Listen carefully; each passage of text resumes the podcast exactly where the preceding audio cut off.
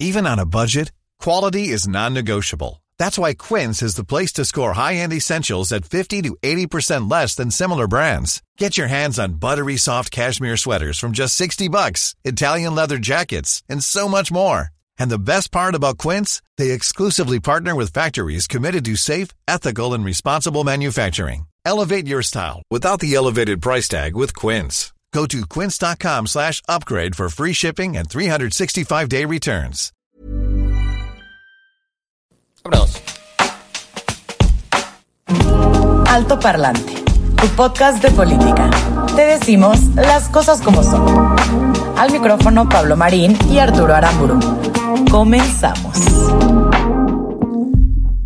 Jueves 17 de septiembre dimos el grito en sana distancia. Yo, yo no lo di, güey.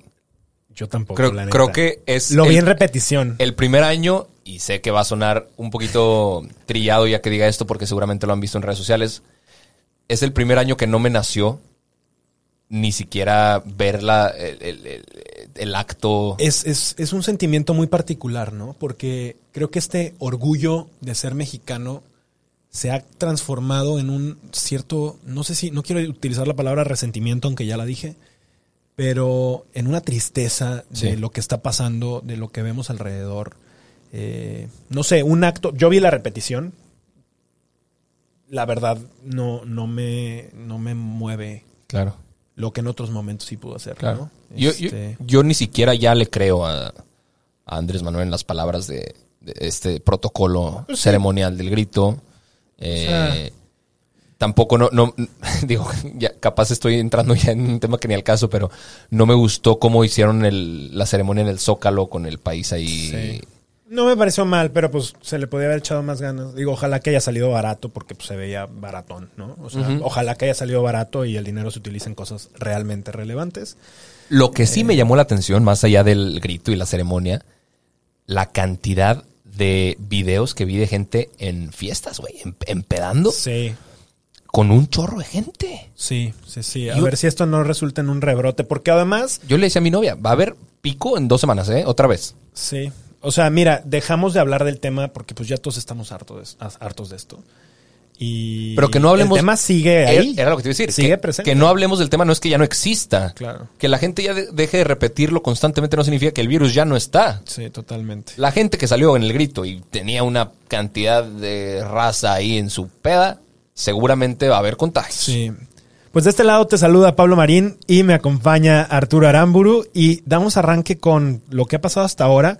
Menos noticias porque además ayer fue asueto, pero sí creo que hay temas Sí. muy relevantes de los que valdría la pena. Sí, digo, si queremos hacer un recuento de lo que ha pasado los últimos días, eh, quizá podríamos hablar del tema de la rifa. Hoy anunciaron otra rifa, mamón. Sí. ¿Cómo está eso? Pues bueno, básicamente dijeron que el año que viene va a volver a haber una rifa, ahora con el instituto este de devolverle al pueblo lo robado, ya sabes. Y pues va a ser de lo que incautaron de los narcos. Y pues ya verás ahí de que el yate, la mansión, el Ferrari, la fregada. Sí. Me parece un poco estúpido porque creo que hay esquemas para hacerse de recursos de ese tipo de cosas. Además, cuesta un dineral. ¿Cómo nos fue en los costos de la rifa del avión? Mira, o sea, es que Échale, depende quién haya hecho, de- depende quién haya hecho las cuentas. Ni siquiera me voy a meter al detalle. Hay quienes dicen que terminó saliendo más caro hacer todo este proceso en imprimir boletos. Ah, es más, hay quien dice que cómo, cómo hicieron una rifa de 6 millones de números. O sea, la Lotería Nacional todos hemos visto que es una bola en donde se van, van saliendo los números, ¿no? ¿Cómo metes 6 millones 6 de bolas. millones de números en una bola? Ese, no, no hay forma. Bueno, pero son las combinaciones las que te Tendrías- dan 6 millones. Tendrí- entonces tendrías que hacer 100 de cuántos dígitos Claro. para que, o sea, y resulta que eh, salió en un artículo hace unos días, uno de los niños que ahora es un señor, fue gritón de, de la lotería y que anunciaba todo este desmadre, le llamó la atención el tema y habló a la Lotería Nacional para preguntar cómo es que iban a hacer todo ese proceso y nadie le pudo dar información. Y eh, sa- sacó un artículo al respecto muy interesante. Eh, Es todo un tema. Fíjate O que sea, en hay- eso, la, administración de Andrés Manuel creo que sí se ha caracterizado por ser sum- sumamente opaca. Y, y Sí. digo, qué bueno se lo ganó un kinder que ahora ya no sabe ni qué hacer con él, con el dinero, etcétera. Qué bueno que se lo ganen este tipo de instituciones y lugares. Pero sí me preocupa mucho que al final son cosas turbias en Sí. las que no hay explicaciones lógicas o reales, de cosas que son perfectamente explicables. Que tampoco nadie busca las respuestas, ¿va? Bueno, la mayoría no busca, pero sí deberíamos de tenerlas. Ah, deberíamos, Aunque nadie las claro. busque, tendríamos que ser capaces de hacerlo. Y eso es lo terrible. El que nadie lo busque no quiere decir que esté bien no Estoy de acuerdo. ¿no? Estoy de acuerdo. De hecho, sumándole una cosita más a esta serie, a esta lista de cosas que no pueden ser explicadas y que tendrían que ser sumamente lógicas, pero que la respuesta parece ir en contra de la lógica. Las firmas, las firmas Uy, que uy, recabaron. A ver, para la gente que está escuchando eh, este episodio de Altoparlante, hay que entender que se está intentando hacer esta consulta para juicio de expresidentes, ¿no? Exacto. La propuso Andrés Manuel y lo Pero- quería hacer a través de Morena. No, es, que, es que hay tres maneras de pedir la consulta. Claro. Una es que el presidente lo pida, una petición directa del presidente. Que no quería hacerlo él porque, No, pues, sí, eh, quita, quita legitimidad. Cualquiera de las dos cámaras, la Cámara de Senadores o la Cámara de Diputados, con el 33% de los legisladores arriba, o con el 2% de firmas De los registrados de la lista nominal, que son 1.800.727 firmas Ajá. al momento actual para solicitar la consulta. Entonces, iban a cumplirse los plazos para entregar estas 1.800.727 firmas y Andrés Manuel dijo, el lunes... eh, el, eh, o Este lunes pasado. El lunes 14 dijo, a las 7.56 de la mañana, tenemos 800.000 firmas. o sea, les faltaba un fregadazo de firmas. Entonces ya tenían preparado su machote, su, su, su, su le- su cartita redactada para que el presidente hiciera la solicitud, su plan B. Claro. Pues resulta que solo 36 horas después, el martes 15, ya tenían 2.400.000 firmas. En menos de 36 horas, ojo, son 1.6 millones de firmas más, que equivale a que hubieran recolectado 12 firmas por segundo trabajando día y noche. La magia de En la 36 independencia. horas. O sea, La magia de la cuarta de dos. transformación. O el ejército que vimos en, la, en, en- en el desfile estuvo recolectando firmas porque necesitas un ejército para hacer ese- esa recolección.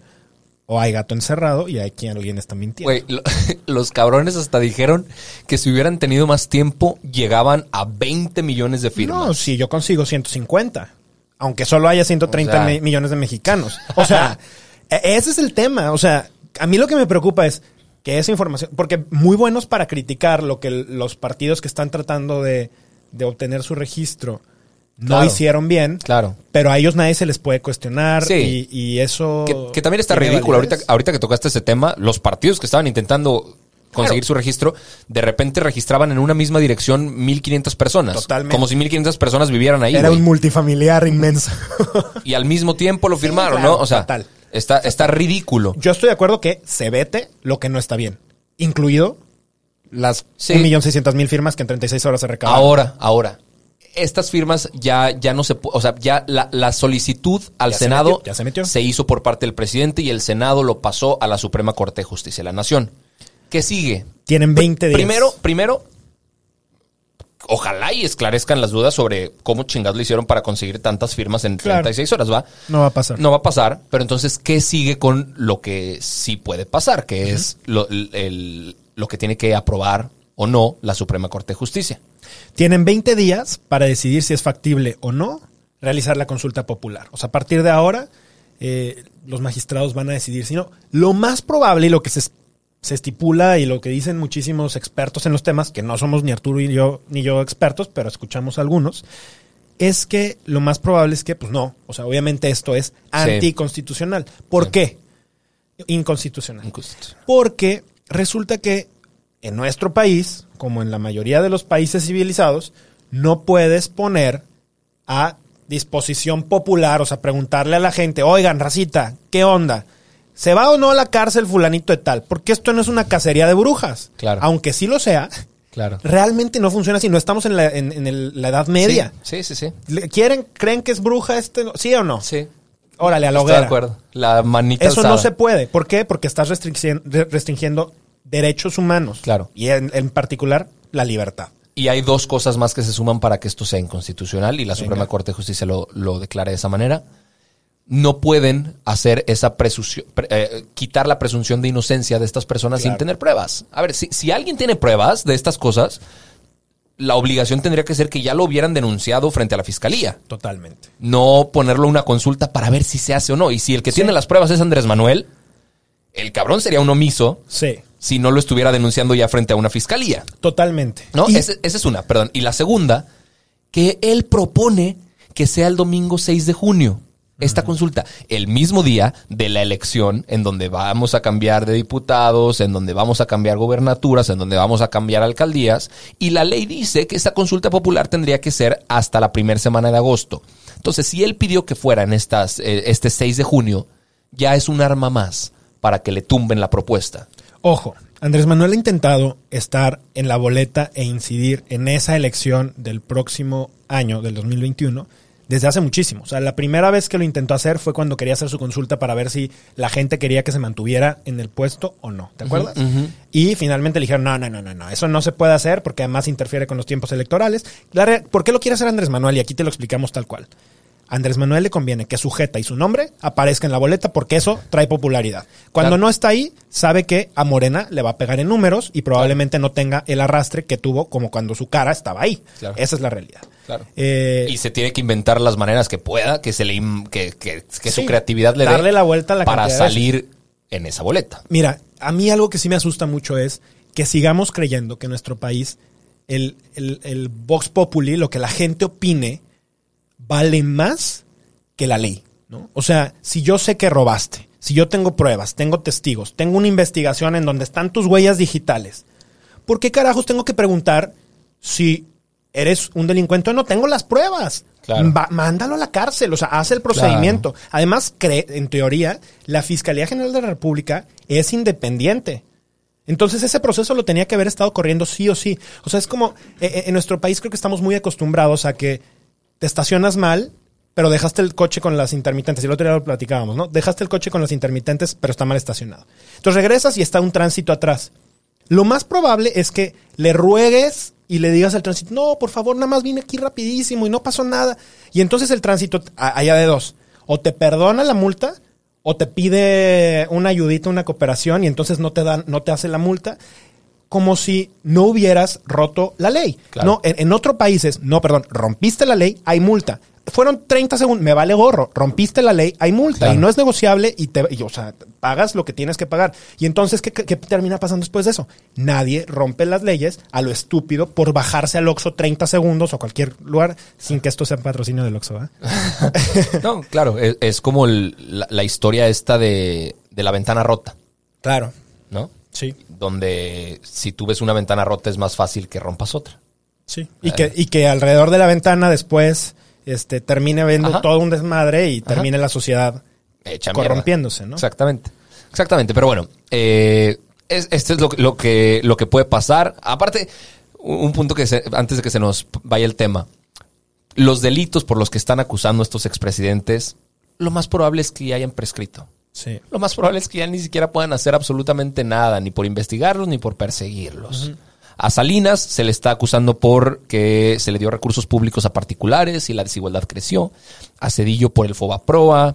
A Fox porque intervino ilegalmente en las elecciones del 2006 para que Calderón quedara. Ganara. A Calderón por la estrategia militar fallida Que y por porque cierto fue cómplice es- de García Luna. Que por cierto es la misma estrategia que hoy Andrés Manuel está haciendo. Sí, ¿eh? O sea, porque no ha cambiado nada la estrategia Es militar. O sea, la desmilitarización del país. Hoy hay Guardia Nacional, carajo, y vestidos de militares por todos lados. Pánico. Sí, sí, sí, sí. Y también está interviniendo un poquito en las elecciones. Además. Y a Peña Nieto por ser cómplice de, de los sobornos de Odebrecht y los sobornos de, de la reforma energética. Yo no dudo que cualquiera de estos güeyes sea culpable. Claro. Probablemente sí y hay causas para irse la- al bote, sin duda. Sí. Puede haberlo, sí. Pero y, que es- sí- y- y te gustaría también verlos igual que a mí, en, en el bote. Claro. probablemente. Y si las hubiese, que presenten las, Claro. las, las denuncias Claro. procedentes, ¿no? Vaya, que, que lo hagan como se tiene que hacer. Eso es lo único que se pide. Total. No que no lo hagan, sino que lo hagan con tiempos, formas y como se tiene que pinche hacer en cualquier país Claro, civilizado, civilizado. del planeta. Ya les platicaremos qué dice la Suprema Corte de Justicia. Esto tiene que pasar en los próximos 20 días, como bien nos dice Pablo. Eh, pero bueno, pasemos, pasemos a otro tema, ¿no? Porque Fíjate que hay, hay un tema que, que me parece muy interesante y mencionarlo brevemente y no quiero que pase de largo. Y es que hay una cosa que se llama Coneval. Hemos ya platicado en otros programas del Coneval, que es Muy el importante. Consejo Nacional para la Evaluación de la Política de Desarrollo Social. Básicamente lo que hace el Coneval es evaluar los programas y los intentos que está haciendo el gobierno actualmente para determinar si están funcionando o no, si son mejores o no. Y pues esto te pone... Con base en resultados, ¿no? es- es- son, son sumamente, o sea, es técnico, pues no, no es así de que, oye, es que pregunté y en la casa me dijeron, no, no, o sea, hay, hay todas unas metodologías Claro. perfectamente probadas, estándares internacionales, que, o sea, y es todo un cuerpo de investigadores sumamente profesionales que hacen eh, esta labor de investigación muy bien. Y lo han hecho muy bien. Y es, estos, estos resultados son no solamente los que se presentan a la ciudadanía, sino lo que, los que no- nos evalúan con respecto a los demás países en- en, otros lugares. Pues resulta que el Coneval ahora tendrá para 2021, otra vez ya habíamos hablado del presupuesto, pero la gente empieza a rascarle y empezamos a ver cuáles son las omisiones y cuáles son los huecos. Siempre pasa eso, va. Te- sí, pues empiezan a salir más tiempo y cosas. se desempolvan algunas cositas. Imagínate, y- empiezan a salir los temas. Pues resulta que va a tener en 2021 23.1% menos presupuesto que respecto al 2020, algo equivalente a lo que tuvo en 2013. A la madre. O sea, estamos retrocediendo al menos siete años con una población más grande, más exigente y en donde pues, el país debería de estar avanzando. Lo delicado que a mí me preocupa de esto en particular, básicamente una de las funciones más importantes del Coneval es que mide el índice de pobreza en el país.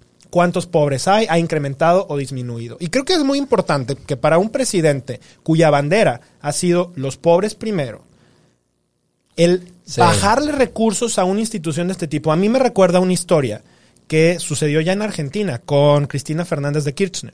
Y voy a contarla muy brevemente, porque resulta que esta presidenta, en su momento y en su periodo, desapareció por completo la pobreza de un día para otro ¿Y cómo le hizo? Mágicamente, algo muy similar a lo que está pasando en nuestro país, de la nada desapareció el instituto que medía la pobreza en Argentina y entonces de tener una población de X porcentaje, de repente, pop, desapareció a cero. Claro, si no hay nadie que lo mida, pues Claro. son ceros. ¿Cómo desaparecer la pobreza? Desaparece, Desaparece, mejor quien la mida. Y entonces ya no aparecen los números y nos tragamos la idea de que no hay pobreza. Estamos Wow. cerca de que este tipo de cosas empiecen a pasar. Predicciones. En México seguramente la pobreza va a bajar. Y no porque realmente baje, O sino porque el, quien la mide ya no la va a medir correctamente. O se va a hacer mal. Mira, yo estoy de acuerdo en que se hagan acotaciones a esta austeridad republicana.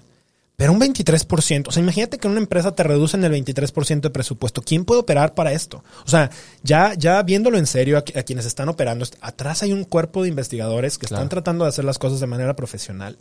Eh, me preocupa mucho y creo que este es solo un ejemplo. En el Consejo Nacional de Ciencia y Tecnología están pasando cosas similares. O sea, por todos lados estás viendo esto y, y pues hacia dónde vamos. O sea, creo que el país Claro. tiene que asegurarse de seguir creciendo y mejorando y no contrayéndose y haciéndose más chiquito y más estúpido Sí. cada vez. Sí, haces estructuras más chiquitas, eh, trabajadores menos competentes. O sea, La- si, pagas cosa- con pl- plátanos, te va a trabajar puro chango, cabrón. Claro. O sea, La si no te alcanza para dar Bananera. más. República bananera.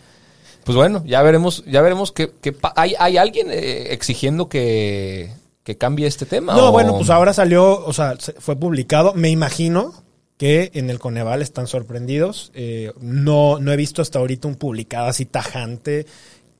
Me quisiera ver renuncias fuertes diciendo hasta aquí, esto no puede ser, que, que realmente los hagan rectificar. No creo que pase, porque ese es el tema. Yo creo que en nuestro país hemos caído en una tibieza excesiva por parte de la ciudadanía y por parte de las personas que están cerca de eso. Y pues digo, aquí al menos intentamos alzar la voz, pero pues obviamente no puede Sí. ser lo único. Sí. Me, me gustaría en este, en estos ocho minutitos que nos quedan, em, creo que alcanza, creo que es tiempo suficiente para tocar un tema Sí. que me parece importante, que no hemos mencionado ni una sola vez en el programa, ¿eh? No. Que quizá a la gente allá afuera también le, va, le, vale, le vale madre. Es que en este momento como que no te preocupas en esas cosas, ¿no? Estás más sobreviviendo que...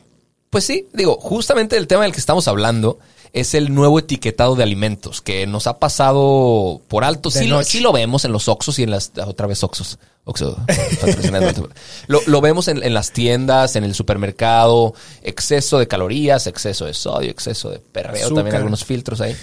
Pero nadie sabe bien qué. na- nadie sabe bien por qué, nadie sabe bien cómo está planificado, nadie Está sabe ni qué significa. Hubo además un desmadre de, de fake news de que estaba en una, en una lechuga, ¿no? Pero más que fake news, fue un error que cometieron, se lo pusieron en una lechuga que era... Exceso en calorías, ¿ok? Sí, o sea, a ver, la lechuga hasta la fecha sigue sin tener calorías o son mínimas para el cuerpo humano. Así que pueden seguir comiendo toda la lechuga. Esa es la que cosa. quieran. Ha, ha- ha causado muchas confusiones, ha causado controversias.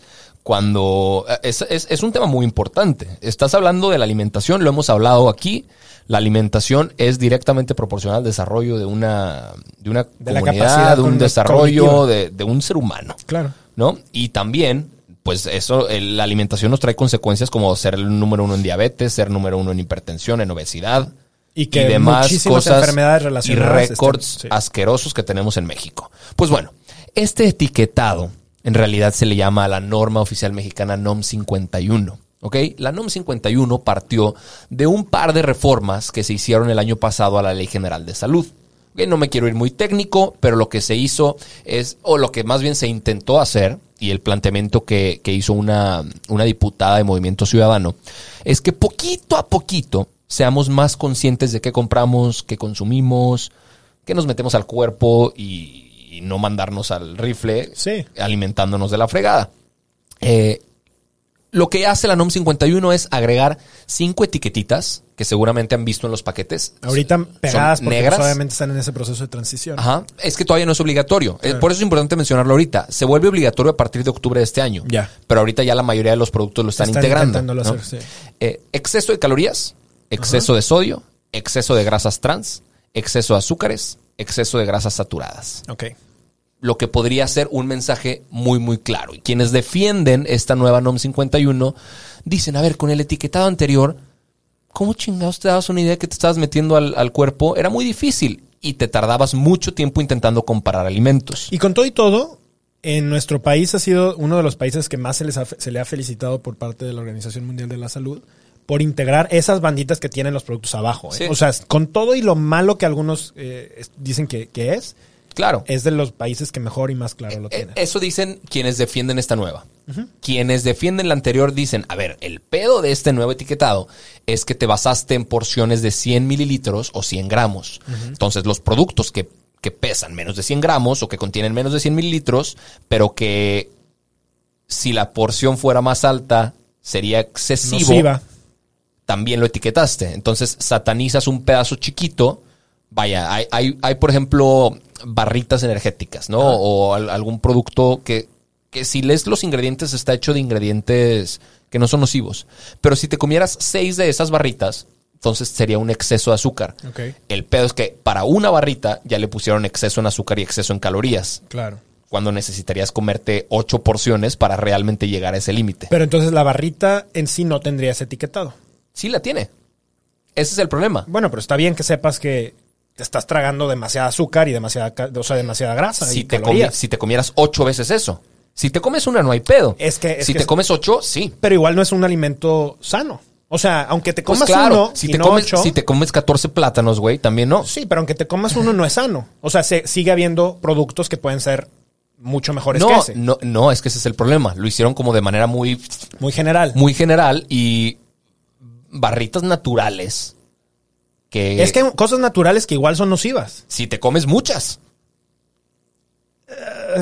Tengo un ¿Sabes? punto- sí, o sea, sí. O sea, creo, creo, creo que la manera de, de medición se hizo muy al, al ahí se va. Intentemos generalizarlo, intentemos plasmar esto de manera muy clara para que la gente pueda comparar en chinga los alimentos en las tiendas Claro. y no tenga que fijarse en más. Pero el problema es que están satanizando una cantidad enorme de productos y de- deja tú las consecuencias para la industria alimentaria, que creo que pueden ser grandes. O sea, mu- mu- muchas eh, marcas que venden productos que quizá no eran nocivos para la salud en las porciones reguladas, pueden verse que las negras porque... Es- yo ahí sí difiero. Porque ¿quién regula esas porciones? O sea, los regula tú. O sea, tal vez la porción que ellos determinan es ínfimamente menor a la porción que alguien realmente se comería. Y eso pasa muchísimo. O sea, No, tú- si tú ves ver, un si- producto. Si te compras una barrita, no te compras ocho y te las zumbas de montón, güey. Pero muchas veces ese paquetito de barrita te dice que tiene tres porciones y no te comes un tercio de la barrita. Porque, por ejemplo, tú agarras un, lo- los panecitos de bimbo. La mayoría de los panecitos, y chequen ustedes en casa, tienen más de una porción adentro de la bolsa. Tú te comes una bolsita. Y dices, oye, es que son cuatro panecitos. Pues sí, cabrón, pero son 900 calorías. Es la mitad de la ingesta. de o sea, eh, Sí. a mí sí me parece que es muy preocupante. A mí se me parece que está bien y, y creo que hay que poner mucho cuidado. La, la gente en este país no tiene una educación alrededor de la salud. Y Ese- por eso ese es el estamos tema. así. Ese es el tema. Necesitamos abrirle los ojos a la gente que en serio no tiene las posibilidades de entender cómo, cómo funciona la, la contabilización calórica. Porque claro que es algo un poquito más técnico de lo que normalmente... la- o sea, si no sabemos sumar y restar para sacar un presupuesto, que vamos a andar con- contando las calorías y los kilojoules y la fregada. O sea, está bien cañón. Sí. No es tan fácil de entenderlo y necesitamos etiquetados a prueba de idiotas. Porque la Eso- verdad es que la mayoría somos idiotas en Eso, esas cosas. eso es lo que son ahorita. Pero dentro de esa intención de ser a prueba de idiotas y hacer la vida muy mal. fácil, creo que se está haciendo mal. Creo que está causando mucha confusión y creo que puede tener consecuencias graves. Ya. ¿no? Ojalá eso permita que las industrias mejoren sus productos. Ojalá. Ojalá. A ver, otras de las cosas que, que incluye esta NOM 51 es que se va a etiquetar algunos alimentos que contengan cafeína. O sea, todo tiene que decir, contiene cafeína y es nocivo para niños, contiene edulcorantes artificiales, es nocivo para Ay, niños. qué bueno. Y aparte, el marketing de las marcas, valga el marketing tiene, Sí. que, tiene que cambiar. Por ejemplo, los cereales, que a mí me, encantaban los cereales que tenían eh, jueguitos atrás en la caja. O que tenían un, un- un personaje, una caricatura o algo enfrente. Lo tienen que quitar porque eso es atractivo para niños. Ya. Y vaya, son los son- huevitos Kinder, ¿no? Por pues, ejemplo. capaz ya no van a poder tener juguetito, güey. No sé, no en sé, otros el- países no sé el caso de los huevitos eh, están Kinder, vetados ¿eh? los huevitos Kinder, pero porque se pueden, o sea, se pu- pueden ingerir los, los juguetitos. los juguetitos y se ahogan, entonces están prohibidos. Pero bueno. Pero bueno, eh, esto entra en vigor oficialmente en unas dos semanitas, cuando arranque octubre, que se nos va a pasar muy, muy rápido. Pero bueno, creo que valía la pena Sí, tocar ese tema, mencionar, analizar un poco lo que está sucediendo y que ahí en casa presten atención a esto. Sabemos que es difícil. Ahorita lo que quiere la gente es, eh, cuando sale al súper, es hacerlo en chinga porque tienes cubrebocas y tienes guantes y tienes lo que sea. Y pues también no comprar cosas muy caras que, a ver, hay, hay muchas cosas involucradas en las compras de alimentos ahorita. Es más barato cons- consumir cosas no sanas que cosas sanas, y eso está cabrón. Sí. O sea, lo Bueno, sano de la- repente. La, fruta y verdura. Depende cómo lo veas. No, la fruta no necesariamente es sana y alrededor Claro. de eso hay todo un tema. ¿no? Pero bueno, este programa no es de nutrición, este programa es de política. Y por cierto, en este tiempo que me falta nada más rapidísimo, resulta que la OCDE prevé que México tenga un decrecimiento del 10.2% eh, del Producto Interno Bruto. Y ese tema está cañón. Es uno de los cinco países dentro de la OCDE que tiene una caída mucho más significativa. Eh, es preocupante porque se han quedado más de 320 mil MIPIMES eh, quebradas, han tenido que cerrar. Eh, más de 2.3 millones de personas se quedaron sin trabajo y se estima que a finales del año sean 500 mil empresas, 500 mil MIPIMES las que terminen cerrando. En temas Ya. económicos está bien cañón. Está fuerte. Eh, pero bueno.